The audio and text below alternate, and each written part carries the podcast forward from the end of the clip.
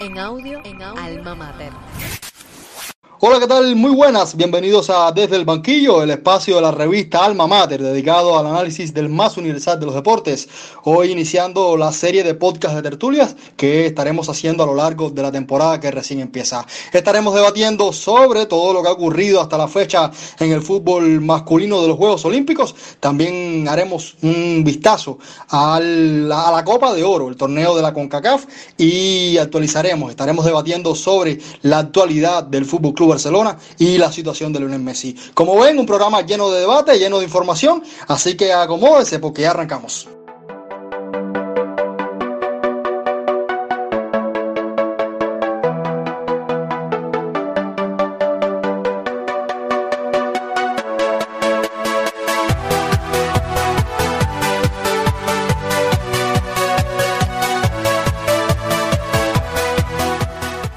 Para debatir todos estos temas que les mencionaba, tengo el placer de que me acompañen Mauro Díaz, quien es periodista y colaborador del periódico Granma y Radio Rebelde. Un abrazo, mi hermano, y gracias por estar por acá. Hola, Roberto, ¿qué tal? Un abrazo también para Boris Alejandro, que aún no los ha presentado. Me anticipo yo a ti y un saludo para todos los oyentes. Un placer de nuevo estar en este podcast que tanto disfrutamos. Claro que sí, ya como lo decía, tengo el placer también de compartir opiniones con Alejandro Rodríguez, quien es periodista de la revista Alma Mater. Un abrazo y gracias por aceptar la invitación. Es un gustazo estar aquí con ustedes, de verdad muy agradecido de comenzar esta, esta nueva experiencia, esta bonita experiencia con Desde el Banquillo y bueno, con un programa como este, con tanta información y tanto debate. Y por supuesto, uno que no puede faltar es Boris Luis Leiva, quien también es de la casa, es de la revista Alma Mater y ya me ha servido en otras ocasiones de editor un excelente periodista y lo agradezco muchísimo que esté por acá también. Oye, compadre, me vas a emocionar. Como siempre, un gustazo compartir esta hermosa labor contigo, que la tenemos ya hace un buen tiempo, ahora con este nuevo espacio desde el banquillo. Y por supuesto, el abrazo en la distancia para ti, para Mauro y también para Ale, que conversamos de fútbol, como Mauro nos dice, mucho por privado, pero ya en colectivo también tenemos bastante información y bastante debate, que eso es lo bueno. Gracias. Entonces, señores, les propongo comenzar ya, porque en el momento en que grabamos el podcast se han jugado dos jornadas del fútbol masculino olímpico. Por cierto, que tendremos que hacer algo con el fútbol femenino, pero hoy, hoy lo centraremos en la rama varonil. Mauro, un certamen que creo yo que más allá de quien gana el título, creo que el principal atractivo está en ver a esas figuras jóvenes que poco a poco están irrumpiendo en el, en el, escenario internacional. No sé cómo lo veas tú. Sí, exactamente. El atractivo de los Juegos Olímpicos es exactamente el mismo, pues un juego europeo eh, categoría sub-23 o, o, el Mundial sub-21. Es un evento que siempre vale la pena ver. Vemos a las estrellas del futuro, vemos cómo van a jugar la, las jóvenes estrellas del futuro y también de presente. Hay selecciones que traen plantillas realmente buenas, como son el caso de España y en cierta medida también Brasil y Francia una buena antesala a lo que podemos ver la en el próximo quinquenio del fútbol. Yo, por lo que he podido ver, que en estos horarios es muy complicado, pero por lo que he podido ver, es un evento que hasta ahora he disfrutado bastante y espero seguirlo haciendo. Con alguna que otra sorpresa, algunas selecciones, que estoy seguro que, que más adelante lo hablaremos. Y bueno, eso, un evento que, que estoy disfrutando mucho. Yo, antes de que iniciaran estos partidos de los Juegos Olímpicos, incluso lo llegamos a comentar en que vive el fútbol, tenía un favorito claro, veía a Brasil como claro favorito, pero comienza el certamen y ya yo no lo tengo tan claro. No sé cómo lo vean ustedes, quiero saber su opinión, Alejandro. Yo no tengo a Brasil como el principal favorito a esta justa. El equipo español me parece muy superior a cualquiera de los equipos que hay en este torneo. El equipo de Brasil sí tiene muy buen plantel, con los casos de Richarlison, de Dani Alves como capitán, que ha tenido una muy buena, muy buen inicio en este torneo de las Olimpiadas, pero también un equipo lleno de talento, de jugadores jóvenes que militan muchos en grandes equipos o en buenos equipos de las ligas europeas, pero creo que el equipo español con hasta seis jugadores que estuvieron en la última Eurocopa con muy buen nivel, porque estamos hablando de Eric García, de Pau Torres, de Pedri, de varios jugadores que tuvieron a un muy buen rendimiento en la Eurocopa, creo que sí estaban como el equipo a derrotar en este, en este torneo olímpico. Boris. Realmente para mí entre los principales favoritos sí incluyo en la lista a Brasil, pero yo coincido con Ale, aquí realmente tenemos que ver cómo van caminando los partidos, porque si tenemos en cuenta resultados, que yo sé que entraremos en detalle un poco más adelante, vemos cómo Brasil arranca con el mejor de los pies, enfrentando a Alemania y siendo bastante superior, pero luego tropieza con Costa de Marfil, si bien no pierde, es un partido que podía haber aprovechado para ganar. En el caso de España, vemos que la posesión como ha sido esta, podemos llamar catarsis particular de la selección ibérica en estos últimos tiempos, vemos que tanta superioridad en posesión no determina que ganen el partido, aunque bien alzaron eh, la victoria en el segundo encuentro. Y así vamos viendo, yo también creo que el plantel mexicano en contra de lo que yo de lo que yo pensaba, a pesar de que tiene algunas figuras que son bastante conocidas en el, en el fútbol actual, de los jóvenes me refiero, me han colmado varias expectativas. Yo en realidad no pensaba que el plantel mexicano tuviera un equipo para competir tan seguro en este torneo y si bien tiene resultados divididos ha lucido bastante bien y bastante seguro en cancha. Realmente yo creo que el fútbol olímpico también es interesante no solo por las figuras jóvenes como mencionaban ustedes, sino también por algunos veteranos que se incorporan buscando la gloria olímpica como el caso de Dani Alves en, propiamente en Brasil que quiere sumar a esa gran carrera de títulos que tiene llevarse el número 42 para que para sus vitrinas personales y que realmente sería bonito en cuanto al momento futbolístico, a, la parafernalia que rodea al fútbol más allá de la cancha, ver cómo Dani se alzara con el título, pero también creo que lo tiene difícil, ¿eh? porque su equipo en las líneas de ataque no lo acompaña. Y Richarlison, el Richarlison que se vio en el primer encuentro, es muy distinto al que se vio en el segundo, principalmente porque le sucede lo que vimos en la Copa América recién finalizada. Cuando Richarlison se despliega por el centro de la cancha, a nivel táctico, se desempeña mucho mejor. Juega más cómodo en el sentido de que se rota en este caso de, la Olimpiada con, con Cuña y pueden ir intercambiándose el balón, ambos desempeñándose como falsos nueve en un momento determinado, según indique la circunstancia y la posesión del balón. Y en el caso del segundo encuentro, se lanzó más hacia las bandas, donde jugaba particularmente en la Copa América también, y se ve un poco limitado en su rendimiento porque si bien tiene velocidad, cuando logra llevarse una marca, pasa trabajo para ingresar al área chica o para asistir a sus compañeros. Realmente yo creo que ahí va a estar el tiro principal en el caso del equipo brasileño. Y en España, que es el otro que doy como favorito, me parece que necesitan ser más certeros en el ataque. Y creo que es el momento para que De La Fuente le dé la oportunidad a Rafa Mir de ser titular, un delantero centro del Huesca en la liga que en un equipo que culminó en la última posición, Rafa Mir fue capaz de anotar 13 dianas y de asistir entre 8 y 9 ocasiones. Disculpen que no recuerde exactamente la cifra. Entonces creo que Rafa puede ser el delantero titular y a Oyarzábal moverlo hacia una de las bandas como juega habitualmente en la Real Sociedad, que es su equipo doméstico en el torneo Liga Español. Mauro, más allá de estos equipos que mencionaban, hay selecciones como la de México o la de Japón que han sorprendido para bien y yo creo que al final en la práctica tienen tantas posibilidades como la España y Brasil, porque son equipos que si bien tienen potencialidades y tienen calidad en su plantilla, tienen muchísimas deficiencias. No sé cómo lo ves tú. Sí, Haroldo, coincido plenamente con, con lo que dices. Japón y México son sin duda las sorpresas. No tanto México, que, que sí competencia se veía un equipo bastante fuerte que podía tener posibilidades, no de ganar el título, que lo veo complicado, pero sí de hacer un, un buen papel. Y luego Japón sí me ha sorprendido totalmente, porque además está en un grupo complicado y ha mostrado un nivel de juego excelente. Jamás pensé ver a Japón con seis puntos en ese grupo. Y luego destacar lo que ha hecho Francia, que me parece que han sido la gran decepción del torneo.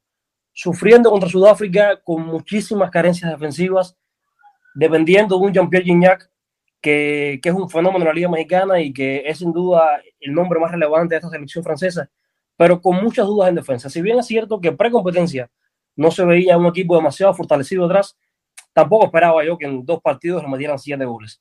Y por lo demás, plenamente de acuerdo con lo que decían Boris y Alejandro, Brasil y, España son sin dudas las dos grandes favoritas, las dos selecciones con, mayor nivel competitivo, con mayor nivel de juego, con mejor plantilla y salvo algunos apuntes ya irán creciendo en competencia, creo que son las dos grandes favoritas y ojo con esta España, que para mí, y, y más allá de, de, lo parcializado que puede ser mi criterio, para mí van a arrasar en estos Juegos Olímpicos y esta generación va a ser la próxima generación de España para el Mundial. Y mucho ojo con esta selección, ¿eh? mucho ojo. Una España que en la primera jornada llegó hasta alinear a seis jugadores que estuvieron en la Eurocopa. Muchos son jugadores jóvenes y esto, como tú decías, habla de la salud del fútbol español y del futuro que tiene. Sin embargo, me causa duda en el sentido de que esto no afecta al, estado físico de unos jugadores que en muchos casos son fundamentales en sus clubes y que pudiera, eh, digamos, también afectar el rendimiento de cara a la próxima temporada, Alejandro. Siempre es un riesgo que se corre. Creo que Eh, aquí sobre todo con el caso de Pedri, que es el, el que yo creo que el que más minutos ha recorrido entre Eurocopa, temporada, ahora en las Olimpiadas, que ha jugado los 180 minutos de, la, de los dos partidos. Son riesgos que tienen que correr. Los jugadores saben cómo está su cuerpo, saben. Pero, eh, discúlpame, ¿e-, ¿eran riesgos necesarios? ¿Crees que eran riesgos necesarios? ¿No había otros jugadores para unos Juegos Olímpicos? No creo, no creo. España pudo no perfectamente no haber llevado a Pedri. Lo pudo haber hecho perfectamente porque tienen muchísimos jugadores de nivel en ese, sobre todo en esa posición del mediocampo pero bueno, teniendo en cuenta de que Pedri ha hecho lo que ha hecho y no sé, me parece que es como un reconocimiento que quiere darle Luis de la Fuente y la posibilidad de darle un título con la selección después de estar eh, a punto en la Euro de pasar a la final, creo que por eso es que se decanta más que por no tener un jugador en esa posición, porque España lo que le sobran son jugadores de calidad en esa posición.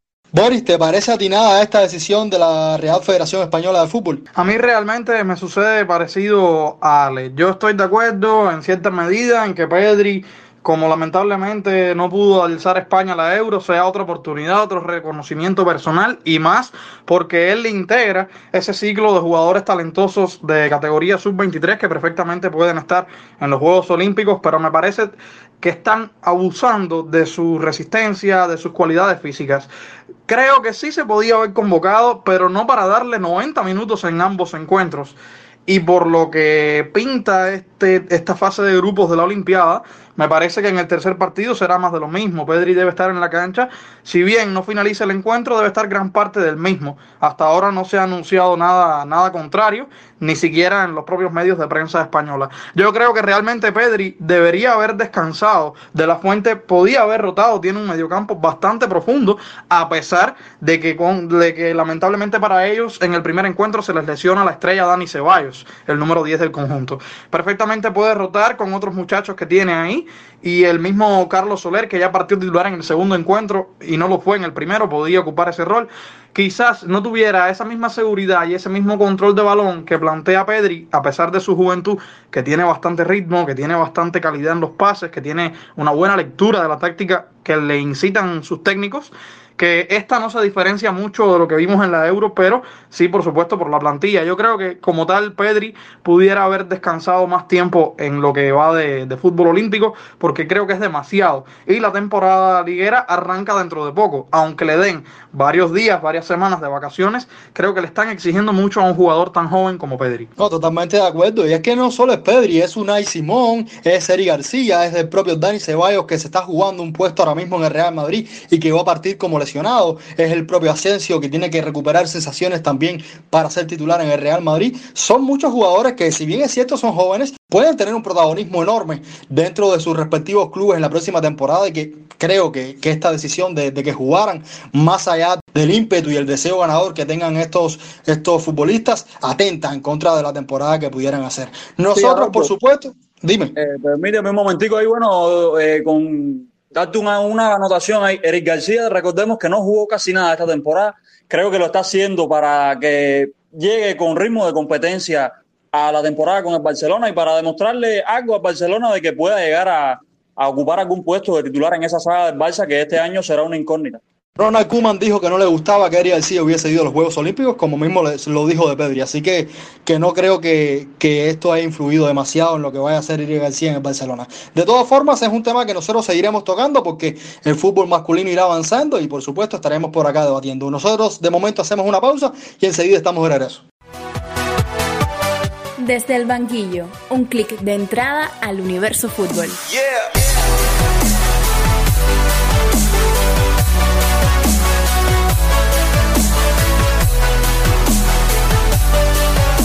Regresamos y debatimos ahora sobre la Copa Oro, el certamen más importante de naciones del área de la CONCACAF, que por supuesto, como no puede ser de otra manera, no ha estado exento de polémica, de dificultades, tanto arbitrales como organizativas, pero que al final se ha jugado y que ya está en fase semifinalista. Eh, creo, Alejandro, que en sentido general se ha cumplido el guion que todos esperábamos precompetencia. Han llegado a esta instancia los equipos que sabíamos que podían llegar a mí sobre todo me ha sorprendido el equipo de Qatar, un equipo que si bien nunca, que venía como un invitado a esta fiesta de la Copa Oro, se ha colado y de qué manera en las semifinales mostrando un juego muy ofensivo, muy vistoso Y bueno, destacar aquí negativamente el caso de la selección panameña que se quedó en la fase de grupos. Creo que podía haber dado mucho más esta selección que estuvo en, en Rusia, en el Mundial. Y bueno, destacar aquí el nivel que tiene la Copa Oro ahora mismo, si bien es verdad que equipos como Estados Unidos y Canadá no llevaron a sus principales figuras, recordemos que el equipo norteamericano es uno de los equipos con mejor presente en el área e incluso me atrevería a decir que en América, con jugadores de muchísimo nivel jugando en equipos muy eh, grandes en, la, en las ligas europeas. Y bueno, el caso de Canadá con sus dos estrellas, Alfonso Davis y Jonathan Davis, que no están en este torneo, se han logrado colar en las semifinales del evento y esto me parece a mí bastante destacable. Mauro, más allá de estos equipos que llegan a la semifinal, creo que hay otros conjuntos como Jamaica, El Salvador, Honduras, que creo que sorprenden, ¿no? Habla del buen trabajo que viene haciendo desde hace muchas temporadas. Sí, exacto. Eh, creo que lo de Jamaica no sorprende tanto porque ya se vio Jamaica en la Copa América, se ha visto Jamaica en, en se ha visto Jamaica con un nivel de fútbol bastante elevado. Y Honduras sí me sorprende bastante no tanto Honduras la clasificación de fase de grupos, que sí me lo esperaba, sino lo bien que vino jugando en el torneo, así como me decepciona mucho Panamá, que Qatar haya hecho esa Copa Oro y que hoy esté en semifinales, creo que habla peor de la Copa Oro que de la selección qatarí, que no se le ve mucho más allá de eso.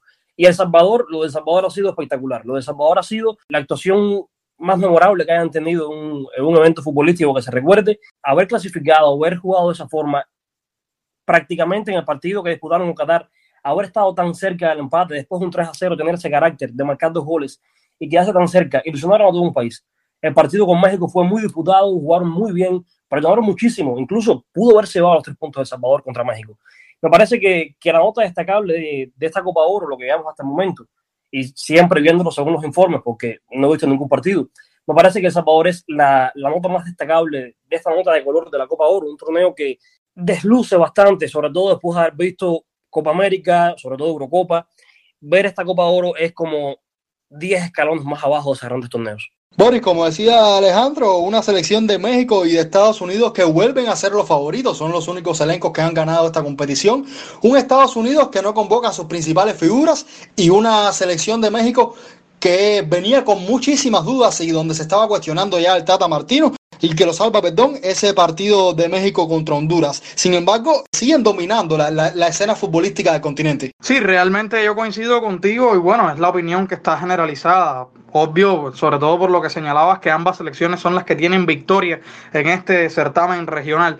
Pero también coincido con Mauro y no quiero echarle más leña al fuego, pero realmente el nivel de esta copa está siendo bastante inferior con los torneos precedentes a nivel internacional. Por otra parte, se espera que se dé estos eh, duelos en la final soñada porque México se enfrentará a Canadá en, el, en este apartado semifinal y también lo hará Estados Unidos contra la revelación catarí que podrán entonces disfrutar realmente una selección invitada a este tipo de certámenes de acá de América avanzando bastante. Qatar lo ha hecho por encima de otras selecciones que incluso han sido invitados a Copas América, pero por supuesto el nivel de, de certámenes como Copas América es superior al que tenemos en esta Copa de la Asociación del Norte del Fútbol. Yo creo que realmente vamos a ver unos partidos vibrantes en esas semifinales y por supuesto si se da esa final Estados Unidos-México sería lo ideal en el sentido de buscar ver el partido de mayor nivel de todo este certamen y que sería realmente un duelo esperado a nivel de área. Vimos que también en la semifinal el veterano Jonathan Dos Santos logra marcar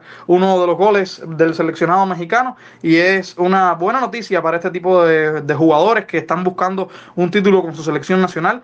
Quizás no sea el más importante de los títulos que él haya disputado en su carrera futbolística, pero como quiera que sea, siempre es una motivación extra para jugadores como él que están viendo ya las etapas finales de su carrera futbolística. Mauro, de cara a lo que queda por venir, ¿qué esperas? ¿Cuál es tu favorito para alzarse con el título? Mi favorito son claros, México, Estados Unidos. A partir de ahí, en la final me siento incapaz de, de dar un favorito. Sí creo que México es ligeramente favorito, pero eh, es muy difícil pronosticar cuál de estos dos gigantes de, de, del área puede ganar la final.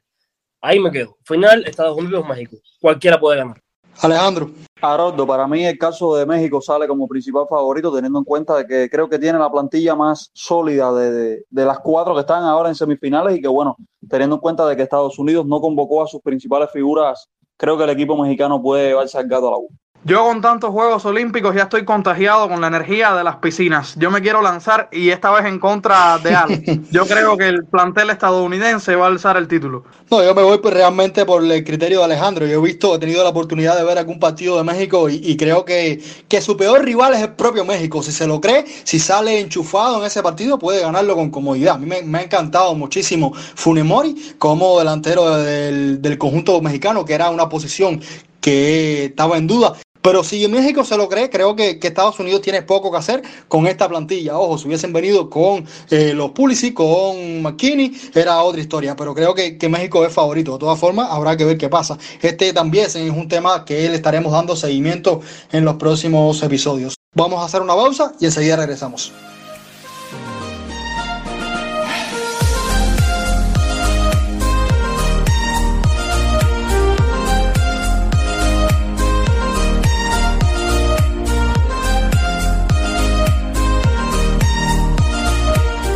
Estamos de vuelta y como les prometí al inicio, estaremos dialogando un poco sobre la actualidad del Fútbol Club Barcelona y la situación de Messi, quien todavía no tiene equipo porque ya dejó de ser un jugador de la entidad catalana y ya no sería renovación, sino fichaje. ha habido un cúmulo de información enorme durante los últimos días y realmente yo en lo personal veo muy difícil que el astro argentino termine una vez más en el Fútbol Club Barcelona. No sé cómo lo ves tú, Alejandro. Haroldo, yo doy por hecho que él el Barça. El entorno, el presidente cada vez que habla, de lo único que habla, ah, incluso en la presentación de Memphis el pasado jueves, de lo que hablaba era de eso, que se están haciendo las cosas bien, que se están siguiendo los pasos de la liga. El Barça, recordemos que se le fue rebajada la masa salarial para esta temporada por el, bueno, el tema de pandemia y tal, y el Barcelona tiene la, tasa, la masa salarial más alta del fútbol europeo, con jugadores que cobran muchísimo y que no han dado ni la mitad del rendimiento que debería tener un jugador que cobra semejante dinero. Eh, jugadores como Samuel Untiti, como Miralem Pjanic, como Coutinho, el propio Griezmann, que son jugadores que están adaptados, digamos, viviendo en una de las mejores ciudades del mundo, jugando en uno de los mejores equipos del mundo, cobrando unos salarios astronómicos. Es muy difícil que quieran salir a otro equipo inferior a cobrar menos dinero. Es algo lógico, pero es la tarea que se está dando la directiva ahora para poder cuadrar cuentas y cerrar el fichaje de Lionel Messi antes del día 15 para poder empezar la liga con el astro argentino. Se habla mucho y se especulan con que, bueno, ya podría ser eh, su primer partido en el trofeo Iván Gamper contra la Juventus de Cristiano Ronaldo y sería, bueno, la foto de los cracks. Y se habla muchísimo, no hay todavía ninguna confirmación oficial por parte del entorno y de la presidencia, es que todo va en buen camino que todo está progresando adecuadamente, pero aún no hay ningún tipo de acuerdo por el tema este de que Barcelona no logra aligerar esa masa salarial que necesita eh, aligerar para poder inscribir a Lionel Messi en, en el equipo. Un Barcelona que todavía está pagando la mala gestión de José María Bartomeu. Mauro, eh, Javier Tebas, el presidente de la liga, ya dijo que si el Barcelona no resolvía sus problemas eh, de masa salarial, no iba a ceder a la hora de inscribir a Lionel Messi. Estamos hablando de que la liga comienza el 14-15 de agosto. ¿Lo crees posible? Y no solo dijo eso, dijo más, dijo que la liga no sería flexible eh, ni haría ninguna condescendencia con el caso Messi. Yo, eh, contrario a lo que tú dijiste al principio de este tema, sí creo que, que, Messi al final terminará entendiéndose con el Barça. Ambas partes están condenadas a entenderse pero creo que será muy difícil. Creo que si no hay salidas de jugadores importantes de la plantilla, no habrá confirmación oficial de la renovación de Leonel Andrés Messi.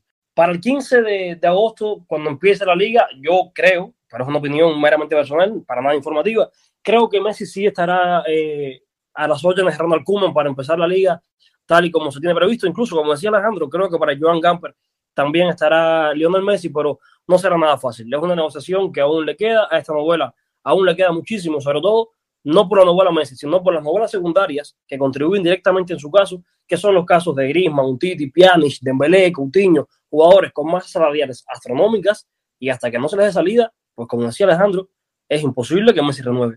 El Barcelona está pagando los, los despropósitos económicos de, de Bartomeu, está pagando el vivir al límite todo el tiempo de la masa salarial en cuanto cayeron los, los ingresos, cayeron una crisis económica abismal y lo seguirán pagando por los próximos cinco o 10 años. No son buenos tiempos para ser culé. Boris, estamos hablando de que fichajes como Depay, como Emerson, que acaban de llegar, pudieran salir. Es una situación que no es para nada descabellada, que incluso pudieran salir sin ni siquiera jugar un partido oficial con el Barcelona, porque tiene una enorme necesidad de hacer caja. Realmente es una situación incómoda, porque el caso de Memphis yo creo que sería el último que tendrían en cuenta para esas posibles salidas hiper necesarias a partir de esta circunstancia particular que ustedes ya debatían. Pero bueno, Emerson, Emerson Royal, el brasilero, estuvo cedido en el Real Betis Balompié, donde tuvo relativamente buena actuación, buenos números, fue importantísimo en esa plantilla de Pellegrini y lo demostró en la liga también. Pero creo que, que sería como que lamentable en lo personal para ese jugador, porque si bien Junior Firpo se marcha dentro de poco en las próximas horas, ya tiene un acuerdo, ya, ya Trincao fue cedido al Wolverhampton, y entonces en este caso al propio Emerson, que recién ingresa, que supuestamente es un buen recambio para Jordi Alba o Sergi Roberto en cualquiera de las dos bandas, se desempeña relativamente bien y es un lateral rápido que aporta también en la ofensiva y en la defensa. Sería un poco duro para la plantilla culé este hombre que puede ser tan útil sobre todo en las segundas mitades de los encuentros y en un calendario tan apretado como lo es el del Barça, pudiera ser un jugador importante, un buen relevo, y sería triste para la plantilla culé tener que desprenderse de él. Lo que realmente coincido con, con ustedes es que deberían ya, de una vez y por todas, sin tanta parafernalia, sin tanto rodeo, desprenderse de algunos jugadores que lamentablemente, pese a lo que costaron, pese a todo lo que ingresan, no han sido notables ni fundamentales en la plantilla. Para mí, esos casos particulares son Miralem Pjanic, es Titi, es también Ousmane Dembélé, que lamentablemente va de lesión en lesión. Yo creo que son tres jugadores clave que ingresan bastante dinero de los que el club podría separarse. Pero también mucha parte de la prensa catalana, también de la prensa española en general, ha reafirmado en par de ocasiones que un Titi se encuentra cerca de la renovación, puede tener una rebaja de salario para que sea favorable a la necesidad económica del club, pero que se puede mantener ahí. Y realmente, teniendo Araujo y teniendo ahora de refuerzo a Eric García, yo no entiendo cómo un Titi siendo un jugador que ha decaído muchísimo su rendimiento. El Untiti de 2018 no es ni la mitad de lo que estamos viendo porque las lesiones no lo han perdonado.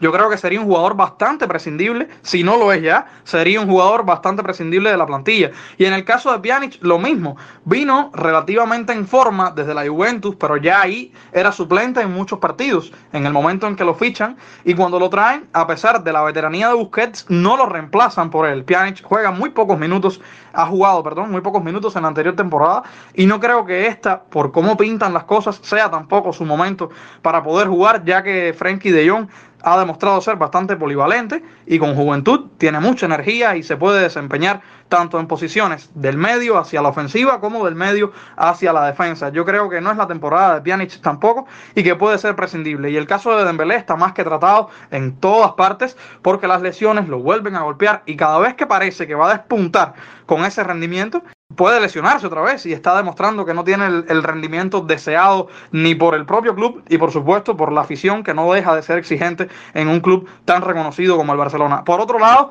Martin Braithwaite, que es otro de los jugadores que la afición ataca mucho por su inconsistencia, ya, ya se presume en su entorno, tanto de él como en algunas redes del club y tal, que es muy posible que continúe en la entidad blaurana. Entonces ya teniendo en cuenta que Martin Bray White no es prescindible, por lo menos hasta este momento, creo que estos tres que mencionaban ustedes y que te expliqué con detalles por qué lo serían, me parece que es el momento donde el Barça debería desprenderse, asegurar a Lionel Messi, que si bien es veterano, sigue siendo parte clave de la identidad de la plantilla, y también poder asegurar tranquilamente a Emerson como un posible relevo en la defensa, porque Jordi ya está muy cansado y Sergi Roberto no es todo lo certero que se espera. Y por otra parte, también poder permanecer en, en plantilla con Memphis Depay, que ingresó al club recientemente, jugó con bastante tranquilidad a pesar de estar adaptándose a, esta nueva, estas nuevas tácticas en el partido amistoso versus Girona y se espera de él por esa velocidad y por ese entendimiento personal que tiene con Ronald Koeman en el pasado de la selección neerlandesa, que sea uno de esos jugadores nuevos del Barça que le imprima más velocidad y más desequilibrio en cuanto a ofensiva se trata y puede jugar perfectamente alineando con Leo Messi, con Griezmann, a pesar de que Griezmann yo también lo considero que en algún momento pudiera irse, pero bueno, Griezmann todavía se contempla como, como que se mantiene en el equipo y creo que sería buscar esa velocidad en banda, esa velocidad ofensiva que para que el toque de balón que tiene el Barcelona, que sigue siendo muy bueno, no sea estéril y sí se aproveche en ocasiones para, para concretar los partidos más favorables al equipo blaugrana. Boris, eh, una cosa, estamos hablando de que todos estos jugadores que mencionas, el Barça lleva mucho tiempo intentando desprenderse de ellos, pero es el tema del contrato. ¿Dónde un Titi va a cobrar 12 millones? ¿En qué equipo un Titi va a cobrar 12 millones? ¿En qué equipo Coutinho va a cobrar 20 millones? ¿En qué equipo Griezmann va a cobrar 30 millones? En ninguno. Y tienen contrato. El Barcelona no puede desprenderse de ellos así, de, esa manera. Tiene que encontrarle alguna salida, tiene que encontrar algún equipo que les quiera hacer el favor, digamos, y, y, asumir la ficha de estos jugadores, porque el Barcelona no puede desprenderse porque estos jugadores todos tienen contrato en vigencia. No, yo, yo, realmente entiendo eso, por eso lo dije desde que comencé hablando de este problema Blaugrana. Lo que realmente es un desafío para toda esta, para toda esta parafernalia que rodea al club Blaugrana es eso, es lograr, como tú señalabas, que estos jugadores tengan un futuro en otro sitio y que por supuesto la masa salarial baje, como ustedes explicaron ya con lujo de detalles es que incluso el Barcelona va al mercado y los demás equipos saben la situación que tiene esta entidad y, parten con superioridad, por supuesto. Eso es algo que, es complicado y que se le ha enquistado al Barcelona. Pero suponiendo de que logren sacar a todos los jugadores de los que se habla, ¿con qué se queda el Barcelona de cara a la próxima temporada y teniendo en cuenta de que va a haber un momento donde va a jugar partidos cada tres días? ¿Con qué se queda Alejandro? Bueno, Rodo, creo que los jugadores que van a salir son los jugadores prescindibles del club. Se va a quedar con una plantilla muchísimo mejor que el año anterior, con un mediocampo que si bien aún se espera que pueda llegar algún que otro jugador producto de algún trueque o algo, eh, es un equipo mucho mejor que el año anterior, teniendo en cuenta de que no se tenían centrales. Sergiño Dejer, el principal lateral derecho, ha acabado de llegar al club. Jordi Alba ya tiene un reemplazo que parece más fiable que Junior Firpo. En delantera está muchísimo mejor. Ansu Fati debe entrar no sabemos cómo vaya a volver, pero bueno, es un jugador que siempre se va a contar con él y no va a tener la. Me parece que va a tener mucha más calidad que bueno que los casos de Trincao, que el propio Martin Brightway, el caso de Dipey que entra, eh, Eric García, el caso de Emerson también. Son jugadores de muchísimo, digamos, de mucho nivel, no vamos a decir muchísimo nivel, de mucho nivel, y que le, seguro le van a dar un plus a la plantilla. Si logran esta firma de Leo Messi, creo que el equipo va a poder, poder ser un poco más sólido que lo que fue el año anterior, que de verdad fue un desastre. Mauro, uno de los principales protagonistas, por decirlo de alguna forma, de este plan salida es Antoine Griezmann, el francés, y ha habido mucha información que ya lo coloca en el Atlético de Madrid o que hay negociaciones y tal. Eh, yo no puedo dejar de evitar eh, pensar en la temporada pasada donde venden a Luis Suárez y, el Atlético de Madrid termina siendo campeón de la liga. Es, digamos, acertado, atinado despojarse de un jugador como Antoine Griezmann y regalarlo o darlo al, Atlético de Madrid porque jamás va a costar lo que le costó al Fútbol Club Barcelona. Mira, en el tema de Griezmann, yo no entiendo la posición de, de varios. No, no entiendo que que se dé Grisman como uno de los nombres que sale el problema. Estoy de acuerdo en que Grisman no ha sido ese jugador que fue con el Cholo Simeone. Estoy de acuerdo en que en tramos de la temporada no ha sido un jugador top, pero en muchos otros tramos estamos hablando de uno de los tres, mejores, de los tres mejores jugadores del Barça. Estamos hablando de uno de los hombres con más goles en la plantilla. que marcó 20 goles, ¿no? Más de 20 goles esta temporada. más, de 20 goles, no estamos hablando de, de, cualquier número. Estamos hablando de un jugador que es definitorio en la última línea y eso el Barcelona carece de jugadores así lo que decía, no creo que Griezmann sea el problema, creo que es parte de la solución, hay que, que reencontrarlo en el equipo, que seguirlo buscando soluciones, es un jugador de muchísima calidad y que se mire Barcelona, como tú decías, lo que ya pasó con Luis Suárez. Quiero entrar ahora en el tema anterior, disculpa que vaya hacia atrás, es que estaba dando los micrófonos y no, no se. Eh, en el tema Emerson y Depay. Eh, Emerson es un jugador que recién llega a Barcelona y que si lo venden en este verano, el 50% de esa venta iría para su club de procedencia, que es el Real Betis Balompié. Así que tampoco es una venta que le dé demasiado dinero. El tema de Pay, de Pay acaba de llegar y es un fichajazo. No creo que, que lo logren vender. Y es que es lo mismo que decía en la, en la anterior intervención. Los problemas de Barcelona son Dembélé, Coutinho, Untiti, Pjanic. Estamos hablando de jugadores que sumados cobran una barbaridad. Entre netos y brutos cobran una barbaridad. Esos son los jugadores que hay que dar salida. Neto, Mural. Y que, muchos no están amortizados. Muchos de estos, de estos jugadores no están amortizados y muchos no están amortizados. Es, como dices, el mérito de esta gestión tiene que ser darle salida a esos jugadores y perder la menor cantidad de dinero posible. Está claro que en estas condiciones y menos con lo deteriorado que están estos jugadores, no van a sacarle el dinero que pagaron por ellos y mucho menos plusvalía, pero al menos perder lo menos posible. Pero el problema son esos jugadores, no es Griezmann, no es Emerson, no es Depay, ellos son parte de la solución. Yo, yo y reitero, me repito ya, vender a Griezmann me parece un disparate, un disparate total y más venderlo a un rival directo. Si el Barcelona vende Griezmann al Atlético Madrid, lo único que va a provocar con eso es que el Atlético Madrid, que para mí ya está como no solo ganó la liga, sino que es el mejor equipo de la liga española, es ya ponerlo a un nivel mucho, perdón, muy superior. Y lo otro es, a Barcelona en su plantilla aún tiene carencias, aún necesita ese mediocampista que está buscando en Wijnaldum y que aún no tiene, que intentaba buscar en Saúl Míguez y parece que no llega. Ojo, es una plantilla con muchas carencias, con muchos jugadores sobrantes. De verdad, no sé muy bien cómo van a hacer las cosas, pero queda mucho trabajo por hacer por la directiva de Iván Laporta, porque eh, hay muchos frentes abiertos y hay una plantilla que sigue teniendo muchas carencias y que está muy desequilibrada. Yo realmente no soy tan optimista como lo son ustedes. Yo, a ver, eh, habrá un momento en que, por supuesto, Messi y el Barcelona tendrá que caer en el Barcelona. ¿Cuándo? Es lo que yo no tengo claro. Porque incluso Joan Laporta, el presidente del Fútbol Club Barcelona, ha dejado entrever de que están viendo con la liga de qué forma eh, Tebas eh, hace la vista a un lado y, entonces mueven papeles y hacen 10.000 volteretas para incluir a, a Messi. Me parece, si eso es así, si Messi juega la liga el 15 de agosto así, me parece un escándalo y un desprestigio total a la liga. No sé cómo lo veas tú, Boris. Sí, es que realmente yo creo que esta situación ya está pasando también a otros planos, más allá de los futbolísticos. Bueno, ha sido así siempre. Y por la particularidad de que se trata de Lionel Messi, no solo por quién es él, como jugador de fútbol, que esa calidad no se discute en ningún momento, sino por toda esta noveleta que siempre rodea a las estrellas. Las estrellas del fútbol global en el momento en que se supone que van a cambiar de equipo o que su situación en el contrato se les complica, pasa realmente eh, a unos planos que yo creo que ya van a niveles superiores de lo que simplemente se juegan en las canchas o de lo que se hace para que se juegue bien en las canchas. Y ha pasado en otros casos de la historia que no nos vamos a detener a mencionar acá porque no vienen exactamente al caso, pero yo creo que sí en el caso de Messi, por todo lo que representa para la entidad blaurana a nivel de juego, vamos a, sacarlo, a extrapolarlo de ese plano de figura que es, que sí lo es, pero representando Messi todo lo que, lo que significa en la cancha actualmente para el Barcelona, en la calidad de ataque que pueda llegar a lograr el Barcelona, él individualmente tuvo números muy favorables y también influyó notablemente en el juego del equipo y terminó siendo de los líderes globales, tanto en la temporada regular como tal, que incluye parte de los dos años naturales entre 2020 y 2021 y como en el año natural de 2021 desde que arrancó enero fue aún más notable la participación de Lionel Messi tanto a nivel del club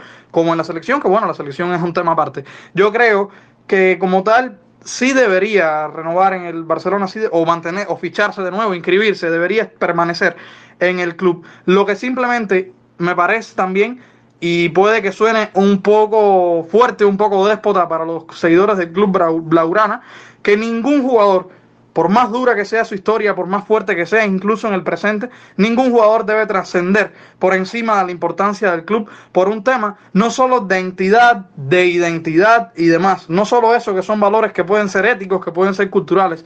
Me refiero también al plantel futbolístico, porque como tú mencionabas, lamentablemente tanta gloria junta en, un solo, en una sola persona, como en el caso de Messi futbolísticamente hablando, va a llegar el momento en que por ley de la vida va a tener que finalizar y sería realmente un desastre en todos los sentidos que su carrera no culminara en no solo en el club Blaugrana, puede terminarla fuera de él, eso no es ningún problema. El problema sería terminarla envuelto en todas estas polémicas, en todas estas situaciones negativas que empañan la imagen del club, pero no solo es que empañen la imagen, porque al final de imagen no se vive, se vive del resultado y de lo que pasa en la cancha.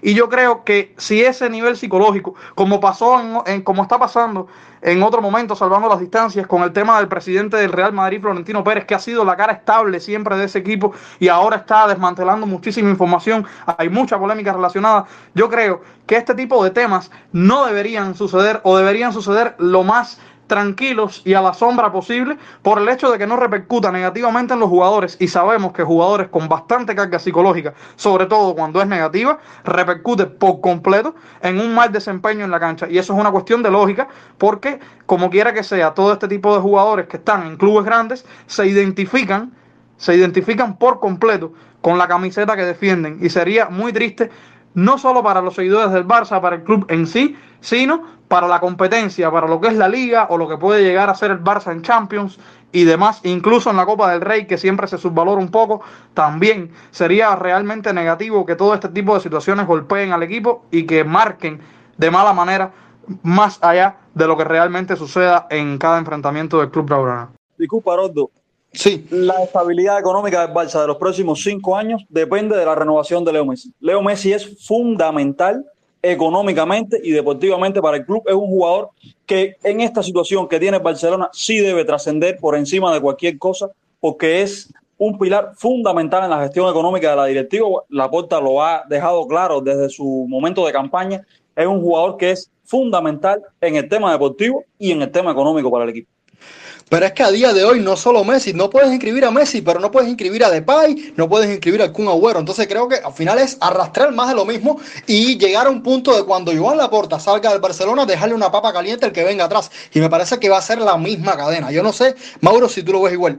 Y soy aún más negativo con, con tu planteamiento, Aroldo.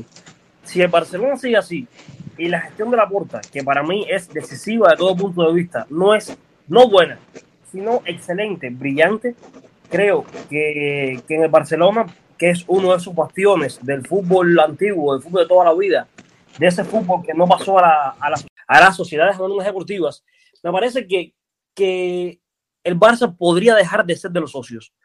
No soy economista ni mucho menos, pero como un simple aficionado no le veo una solución muy fácil, que digamos, y la papa caliente de la puerta al próximo presidente y del próximo presidente quizás a un empresario que llegue y compre el club y se acabó el Barça de los socios. Ojalá, como aficionado al fútbol, como amante del fútbol que soy, espero que las cosas mejoren y que no veamos algo tan desafortunado como eso. Pero creo que sí, que, que soy muy negativo cuando pienso en el futuro del Barça. Yo me voy por tu línea, yo realmente veo un futuro gris con pespuntes negros, como decimos, y no, no le veo salida más allá de que Messi se quede, sí, pero de qué forma se va a quedar y cómo lo va a hacer. Señores, por hoy creo que podemos ir cerrando. Hemos tenido un debate fabuloso, sobre todo en esta última parte. Como siempre, agradecerles a ustedes por haberme acompañado acá en este primer episodio de Tertulia desde el banquillo. El primero de muchos, ¿eh? espero que el primero de muchos. Y nada, nos veremos la próxima semana con un tema nuevo y con muchísimo debate e información. Hasta la próxima, cuídense mucho.